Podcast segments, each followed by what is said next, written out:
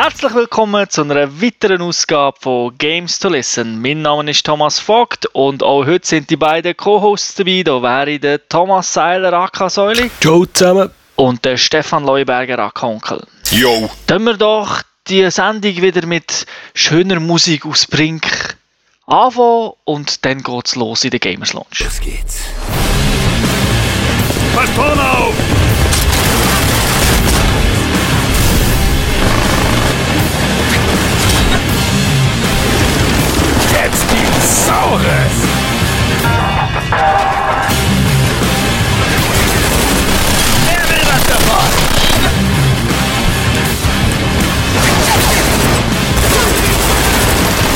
Wie der Tom schon hat angesprochen, wir besprechen heute den Titel Brink.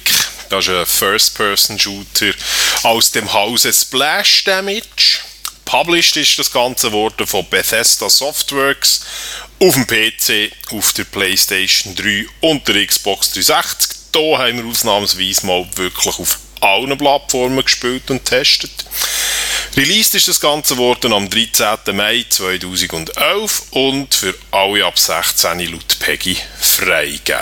Ja, Tom, kannst du uns ein bisschen einführen in die Welt von Brink? Um was geht es dort hier? Ja, es ist eine einfache Story. Die Erde ist überflutet. Der Teil der Menschheit lebt in einer schwimmenden Stadt.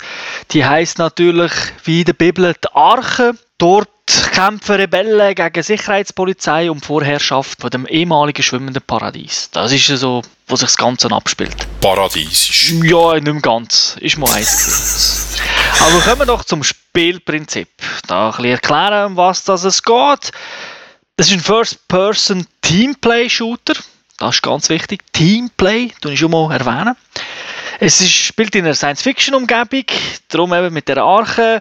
Es gibt kein Cover, wirklich so richtig oldschool, aber sie haben ein Smart-System. Das ist vom Prinzip her so etwas wie ein Parkour, wo man vielleicht von den Franzosen kennt oder von einem Luc Besson-Film oder vom Spiel Mirror's Edge, wo man rumsäckeln kann, irgendwie an der Wand entlang. Es gibt vier Klassen, der Engineer, der Soldat, der Medic und der Operative. Die können verschiedene Sachen machen. Der Ingenieur kann bauen, flicken, Turret setzen, Minen setzen. Der Soldat hat eine zweite HG, der kann Sachen sprengen. Also zum Beispiel Abkürzungen oder halt eben auch grosse Tore. Der Medic kann heilen, kann wiederbeleben. Der Spion kann sich verkleiden und dann sich umschleichen, kann System hacken. Und ganz wichtig, man kann die Klasse jederzeit im Spiel wechseln. Also nicht irgendwie äh, bei Tod zu wechseln Klasse, sondern es gibt so Punkte, wo man immer wieder kann hingehen und durch Klasse switchen. Dann gibt es das Buff-System, also man kann die Attribute der Kollegen verstärken. Es gibt ein Leveling-System, fünf Kategorien, so eine Overall-Klasse. Egal mit was das man spielt, das ist einfach wirklich so Punkte, wo man hat. Und dann gibt es so ein Unterleveling-System, wo man halt so einzeln levelt und das levelt dann halt wieder das obere System, so die XP-Geschichte. Dann ist es auch so, das Spiel basiert sehr auf Multiplayer, Coop ist sehr wichtig und da muss ich sagen, es macht sogar mehr Sinn, dass man das Spiel immer online spielt oder mit Kollegen, weil es einfach rentabler ist, was Punkte angeht. Missionen im Spiel sind äh, objektiv orientiert, also man muss irgendetwas machen, sind immer so halt da, mach das, mach das. Es ist kein Team Deathmatch, wie schon gesagt, der Fokus ist ganz klar auf Teamplay, wenn man nicht genug Online-Spieler hat, dann wird das Ganze durch KI nachgefüllt, also Bots, die da mitspielen. Und da wird sicher auch der Säule und Tun etwas dazu sagen, ob das gut funktioniert oder nicht. Und es gibt natürlich die verschiedenen Modinen, äh, eben eine Kampagne, die man spielen kann. Das ist das gleiche wie Multiplayer. Man kann alles Multiplayer-mäßig spielen, plus es gibt noch einen, so einen Koop-Multiplayer-Modus, wo man 8 gegen 8 kann zocken kann. Also insgesamt 16 Leute. Es gibt Challenges und es gibt Freeplay. Das ist so ein bisschen, das Freeplay ist echt der Online-Part und Challenges ist ein bisschen das Tutorial. Aber Säuli, sag uns doch mal etwas zur Technik. Ja, ich fange zuerst mit der Kampagne an, dass das schnell erledigt ist und die kann man wirklich in zwei Sätzen abhandeln, wie du es am Anfang schon gemacht hast. Die Story selber wäre wahrscheinlich interessant, wenn man es ein bisschen, ein bisschen besser würde präsentieren wenn man ein bisschen mehr Hintergrund hat. Aber für mich ist es, ich habe eigentlich alle Cutscenes weggeskippt, weil es mich genervt hat und ich möglichst schnell wollte von ballern. Eben dazu gibt es ja zu sagen, dass eigentlich immer, auch wenn man Multiplayer online spielt, kommt eine Cutscene vor der Mission, die einem eigentlich so ein bisschen einführt und sagt, um was es geht. Ja, und wenn nicht alle Leute schnell genug Start drücken, muss man noch recht lange warten, bis es losgeht. Das ist ein bisschen dumm gelöst, aber äh, man kommt darüber hinweg. Vor allem auf dem PC. Auf der Konsole ist es nicht so tragisch mit dem Ganzen. Auf Ja. dem PC ist die Pflicht, dass ein Großteil Start drückt. Ja, auf der Konsole läuft es einfach irgendwie nach 10 Sekunden ab oder so, dort ist es nicht so Genau. schlimm. Kurz zu der Technik. Die Grafik ist, äh, sagen wir mal so, auf dem Niveau vielleicht von 2009 für ein Konsolenspiel. Es ist halt, äh, ID, die Engine ist, äh, nennt sich ID Tech 4 und man merkt vor allem auf der Konsole, dass es halt ein eine ältere Engine ist, weil die Texturen laden nicht immer so schnell nach, wie man sich bewegt. Die Ladezeiten den einzelnen Levels sind ja recht lang, also das haben andere Spiele besser im Griff. Ich würde es mal einfach als Durchschnitt bezeichnen, es tut einem nicht weh, man bekommt keine Augenkrebs, aber es ist jetzt auch nicht gerade das Highlight, was man aus einer Konsole kann rauskitzeln kann. Ich weiss nicht, wie sieht das auf dem PC aus, ist dort ein besser, anders. Also dort hat mich die Ladezeit eigentlich überhaupt nicht gestört. Grafik ist sicher nicht überragend, also da gibt es auf dem PC wirklich bessere Sachen. Was ich aber zu der Grafik schon auch noch muss sagen, was mir gefallen hat, ist der Stil. Also wie das aufgemacht ist, das erinnert mich so ein bisschen an Comics oder an Team Fortress 2. Dort ist es noch mehr überzeichnet bei Team Fortress 2 als jetzt hier, aber es ist so ein bisschen so ein comic-mässiger Stil, der mir eigentlich sehr gut gefallen hat von dem her. Sonst aber von der Technik her sicher nicht überragend, wie du das gesagt hast. Tom, was meinst du? Kann ich zustimmen, wollte ich gar nicht mehr dazu sagen. Wie hat euch die Musik gedunkt oder auch die Geräusche, der Effekt von der Gewehr? Ja, die Waffen, die knallen fett. Also wenn ich noch einen anständigen Bass hätte, würden sich meine Nachbarn noch mehr aufregen, habe ich das Gefühl.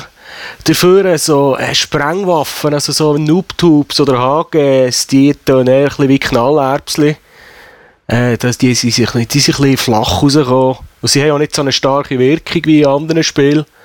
Man setzt sie mehr taktisch ein, also für irgendjemanden zu betäuben, als irgendjemanden umzubringen. Aber das ist halt Teil vom Gameplay. Kann man nichts machen dagegen. Das ist nun mal so. Ein ganz wichtiger Teil von der Technik von diesem Spiel ist äh, KI, weil äh, wir können es nicht genug betonen, es ist wirklich ein Koop-Spiel. Man spielt immer in einer Gruppe von acht Leuten und alle, die nicht, mit Mön alle, die nicht Menschen sind, werden mit, KI, also mit computergesteuerten Charakter aufgefüllt. Die haben sie wirklich extrem gut hergebracht, dünkt mir. Also wenn man jetzt äh, Multiplayer unterwegs ist, ich merke keinen Unterschied, ob jetzt der, der neben mir steht, ein Mensch ist oder, äh, oder ein KI-Spieler. Was ich auch noch recht krass finde bei der KI, ich weiss nicht, wie sie das technisch gelöst haben, die ist auch abhängig vom, vom eigenen Level, das man hat. Also wenn man einmal äh, das Level 20 erreicht hat, was das höchste ist, dann ist auch KI deutlich stärker. Sie setzt mehr Waffen ein, sie schießt genauer und sie benimmt sich allgemein intelligenter als äh, am Anfang, wo sie doch manchmal also ein bisschen stutzig tut, dass man, dass man genug Zeit hat zum, zum Reagieren. Also sie ist nicht nur vom Level abhängig, sie ist auch von den freigeschalteten Fähigkeiten, die man selber hat, wo natürlich ja mit höherem Level hat man mehr freigeschaltet, abhängig. Also wenn du ein höheres Level hast und du gibst aber all deine Fähigkeiten zurück, spielt sie auch wieder ein bisschen schlechter. Das ist äh, so ein Tipp, wer also Challenges will machen es am Anfang oder gebt später einfach alle eure Fähigkeiten ab, weil wenn ihr das mit dem höchsten Level und allen Fähigkeiten spielt, werdet ihr das vermutlich nie schaffen. Also ich habe es nicht geschafft, ich habe diesen Trick genau müssen anwenden Und die Challenges muss man ja bestehen, weil man eben, du hast das schon gerade vorhin angesprochen, gehabt, Tom, das hat ja Tutorial-Charakter, die Challenges, und man muss die eigentlich gespielt haben, um alle Waffen sich freischalten und, und sonstige Gegenstände und was es da alles Mögliche so gibt. Also eigentlich ist es Pflicht, das zu spielen. Und zwar, das hat mich ein bisschen gestört mit jedem Charakter, weil man so viele Customizing-Möglichkeiten hat, dass man kann einen ja, Entschuldigung, wenn ich jetzt hier vorgreife, aber man kann seinen Charakter dick, dünn, mittelschwer machen. Am liebsten hätte ich natürlich von jeder Sorte einen, aber das heisst ja auch wieder, ich muss mit jeder Sorte, mit dem dicken, mit dem dünnen, mit dem mittleren, muss ich ähm, alle die Challenges, äh, Challenge ich kann es nicht sagen, ihr wisst, was ich meine, durchspielen, das hat mich ein bisschen gestört. Da hätte ich es natürlich lieber gehabt, dass das Angst ist. ähm, Das ist jetzt von der PC-Version, die du redest, oder? Richtig. Weil auf der PS3-Version habe ich mir einen zweiten Charakter erstellt und da sind alle Waffen freigeschaltet gewesen, die ich vom ersten Charakter schon freigeschaltet habe. Das dünkt mir aber jetzt eine eklatant eklatanten Unterschied. Weil sonst hätte ich gewisse Challenges nicht geschafft, aber ich habe wirklich alle Add-ons und so, die ich mit dem ersten schon geholt habe, habe ich können auch beim zweiten direkt brauchen. Also dort ist nicht die Pflicht, dass man es mit jedem Charakter, den man neu erstellt, die Challenges immer wieder durchspielt. Finde ich eigentlich noch cool. Dann bringe ich doch die Xbox ins Spiel, das ist genau gleich wie bei der PS3. Okay. Also das heisst mit anderen Worten, entweder habe ich das falsch gesehen, was jetzt sicher beide meine Testkollegen werden denken, oder es ist patched worden unterdessen, oder ich weiß auch nicht genau. Aber ich habe darum gedacht, ah top, ich habe Minigun freigespielt, mache ich mir doch einen fetten Typ, wo ich dann einfach Minigun kann brauchen damit. Der erstellt Minigun wollen nehmen, nix nur normale Sachen. Da muss ich natürlich noch sagen, wir haben das beide gespielt, nachdem wir unseren Charakter schon maximal gelevelt haben, haben wir einen zweiten erst erstellt. Sprich, da kann natürlich sein, dass sich dann anders verhalten, wenn du schon wirklich volle Max-Punktzahl hast. Das ist möglich, das ist möglich. Da vielleicht noch kurz etwas zur Steuerung. Wie hat euch das gedacht? Ich meine, klar, PC 0815, das funktioniert einfach. Äh, ich würde jetzt nicht unbedingt sagen, es funktioniert einfach, weil man muss zum Teil so viele Tasten gleichzeitig drücken, dass der sogenannte Ghosting-Effekt eintritt. Das heißt also, du drückst so viele Tasten gleichzeitig, dass halt einfach die fünfte Taste, die du drückst, nicht mehr kennt. Also sprich, es passiert dann nichts mehr, weil es gibt ja so ein relativ wichtiges Gameplay-Element in diesem Spiel, das Umsliden. Dazu muss man rennen und noch in eine Richtung und dann tut man vielleicht Strafe rennen und will noch sliden und dann geht das nicht mehr. Oder kumpelt noch oder was weiß ich. Und das kann zum Teil ein bisschen mühsam sein. Aber sonst, also, du hast schon, du hast schon recht, Tom, es ist 0815, WASD und los.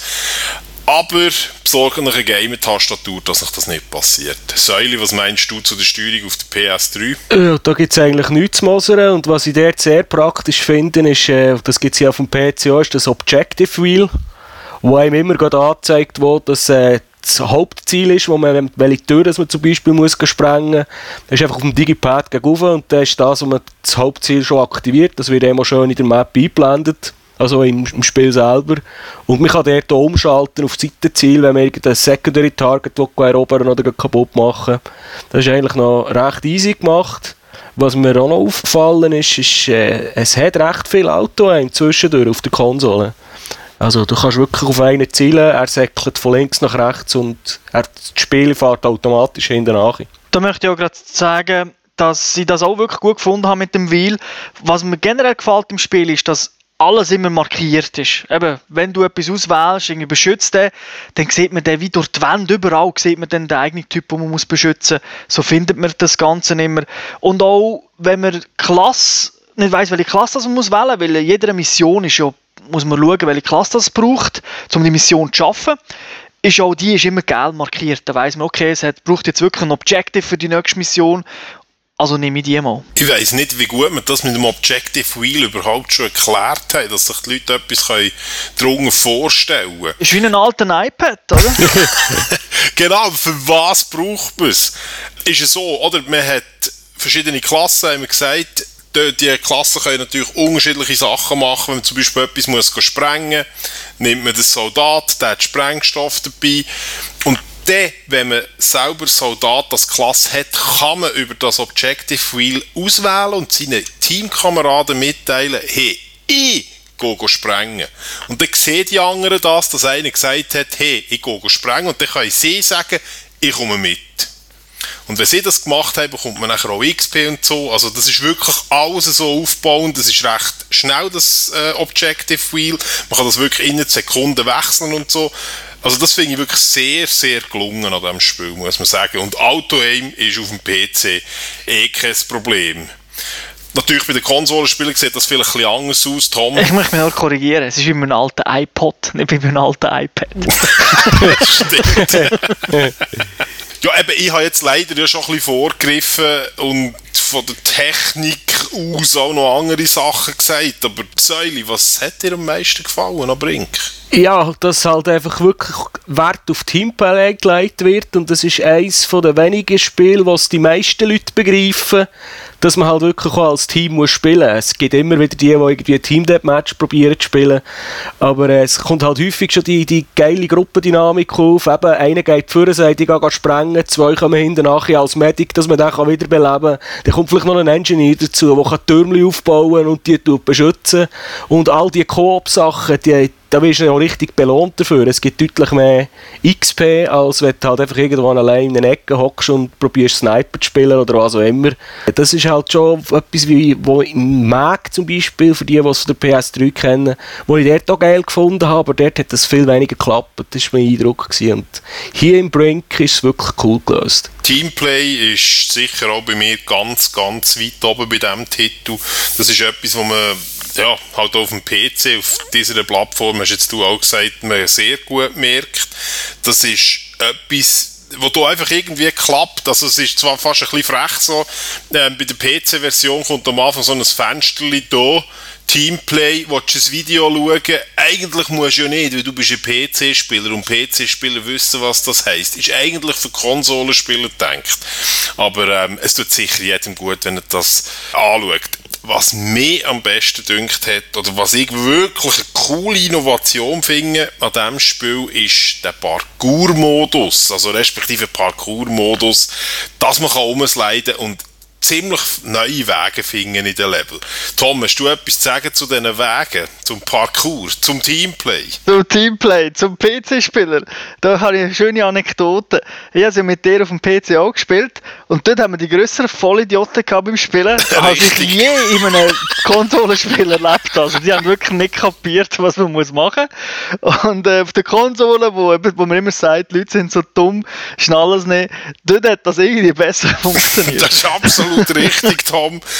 Und du weißt, ich habe mich dort recht genervt an dem oben, wo wir zusammen gamet haben. Aber wenn was willst, es ist nicht mehr wie früher. Es ist einfach nicht mehr wie früher. Das ist nur so als Anekdote. Also es wird nicht immer so sein. Okay, also dann muss ich gleich jetzt noch schnell zum Parkour-System etwas sagen.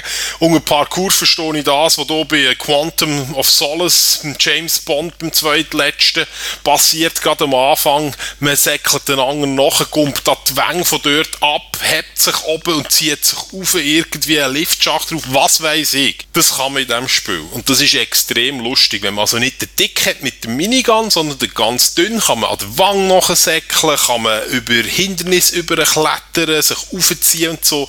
Wunderbar. Also so etwas hat in einem Shooter wirklich es fehlt normalerweise. Mit uns sollte es überall haben, dass man sich frei kann bewegen kann, finde ich super. Das bringt auch ein interessantes taktisches Element rein, weil ich, ich habe eine Zeit lang immer mit einem Fetten mit dem Minigun gespielt und da bin ich mir halt gewohnt gewesen, dass ich im Prinzip den, den Wegen an muss gehen, weil ich mit dem nicht überall raufkomme. Und äh, wenn du dann wieder eins mit einem dünnen spielst, dann musst du, dann musst du wirklich auch ein bisschen anders spielen, weil du kommst halt auch an anderen Orten durch, musst dafür wahrscheinlich auch ein bisschen weniger Treffer einstecken.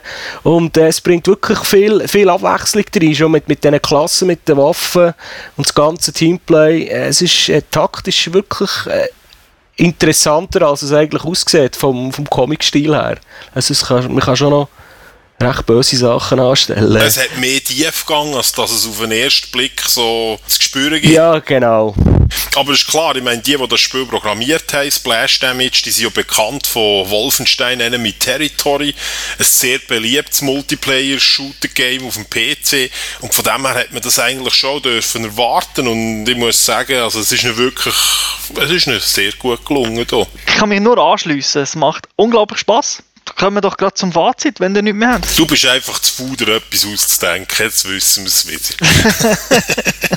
Stefan, siehst du, was ist dein Fazit? Also, mein Fazit ist, dass das Spiel für alle Plattformen, eben ich habe es jetzt nur auf dem PC gespielt, aber es ist für alle Plattformen ein empfehlenswerter Shooter. Leute, die genug haben vom Call of Duty ähm, Einzelkämpfer sind, die die sich am besten das Spiel suchen, legen sie ihr Spielgerät der Wahl ein und äh, haben Fun damit. Da bin ich absolut überzeugt davon. Ich habe es ja schon in der Games to Watch Sendung 23 gesagt. Für mich ist das das geheime Spiel des Monats gewesen. Also wirklich so die Überraschung wo vor allem mit der Zeit kommt man doch ein bisschen rein. Patches, die eben gekommen sind, haben die meisten Probleme gefixt. Also am Anfang war es wirklich ein bisschen unspielbar auf der Konsole, vor allem auf der Xbox. Aber auch da, es ist wirklich etwas Neues und Teamplay ist da wirklich gut integriert und einfach, das ist ja das Wichtige. Es gibt viele Teamplay-Shooter, aber die sind eigentlich so kompliziert oder man muss so lange spielen, dass sie Spaß machen. Da hat man von Anfang an, also von Anfang an, nach relativ kurzer Eingewöhnungsphase, hat man den Durchblick und es macht Spaß. Wie sieht es bei dir aus, Säuli? Ja, habt eigentlich das Wichtigste gesagt. Ich gebe jetzt noch die Punktzahl durch. Wir geben diesem Spiel 4 von 5 Punkten, weil es halt auch noch ein bisschen zwei, drei technische Mängel hatte. Sonst hätte, sonst hätte man durchaus mehr können geben Tipptopp. Dann danke ich euch beiden für die Ausführungen und danke den Zuhörern und Zuhörerinnen fürs Zuhören. Bis zum nächsten Mal. Ciao zusammen. Tschüss zusammen. Wiederhören.